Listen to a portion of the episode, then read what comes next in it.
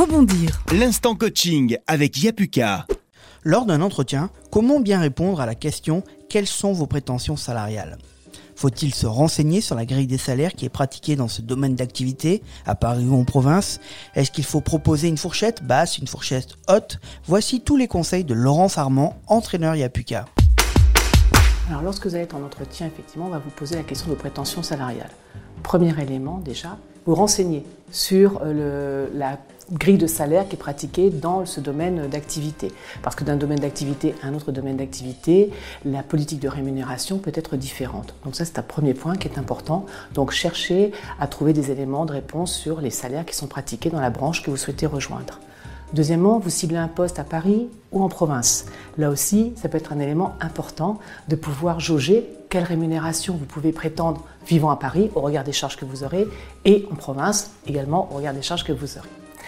Un salaire, c'est une rémunération annuelle brute, vos prétentions. Vous n'allez pas demander un salaire net par mois, vous allez demander une rémunération annuelle brute. Pour cela, vous allez proposer une fourchette basse, haute, que vous allez justifier en fonction de qui vous êtes, quels sont vos atouts quelle est votre expérience? Vous avez fait vos études en alternance Peut-être pouvez-vous justifier une expérience professionnelle qui sera plus propice à pouvoir revendiquer le salaire que vous, souhaitez demander.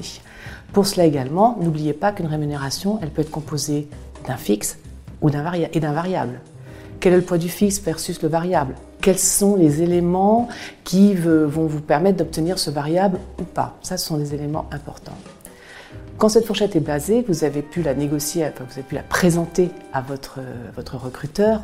Si d'aventure le recruteur reste sur une fourchette inférieure ou une proposition inférieure à ce que vous souhaitez et que le poste vraiment vous intéresse, vous pouvez aussi envisager d'évoquer une revalorisation de votre salaire à l'issue de votre période d'essai, au bout de six mois, au bout d'un an, que sais-je. Là encore, à vous de juger ce, qui est, ce que vous êtes prêt à accepter dans le poste que vous allez euh, revendiquer et euh, signer, je vous le souhaite.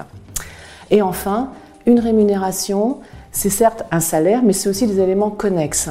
Intéressant de vous intéresser à ce que propose l'entreprise. Y a-t-il de la participation, de l'intéressement, un plan d'épargne entreprise, des primes, des primes particulières, des avantages, euh, des remboursements de frais, quelle est la mutuelle, quelle est la couverture sociale? Tout cela n'est pas du salaire direct, pour autant viendra arrondir, gonfler, euh, modifier votre rémunération annuelle.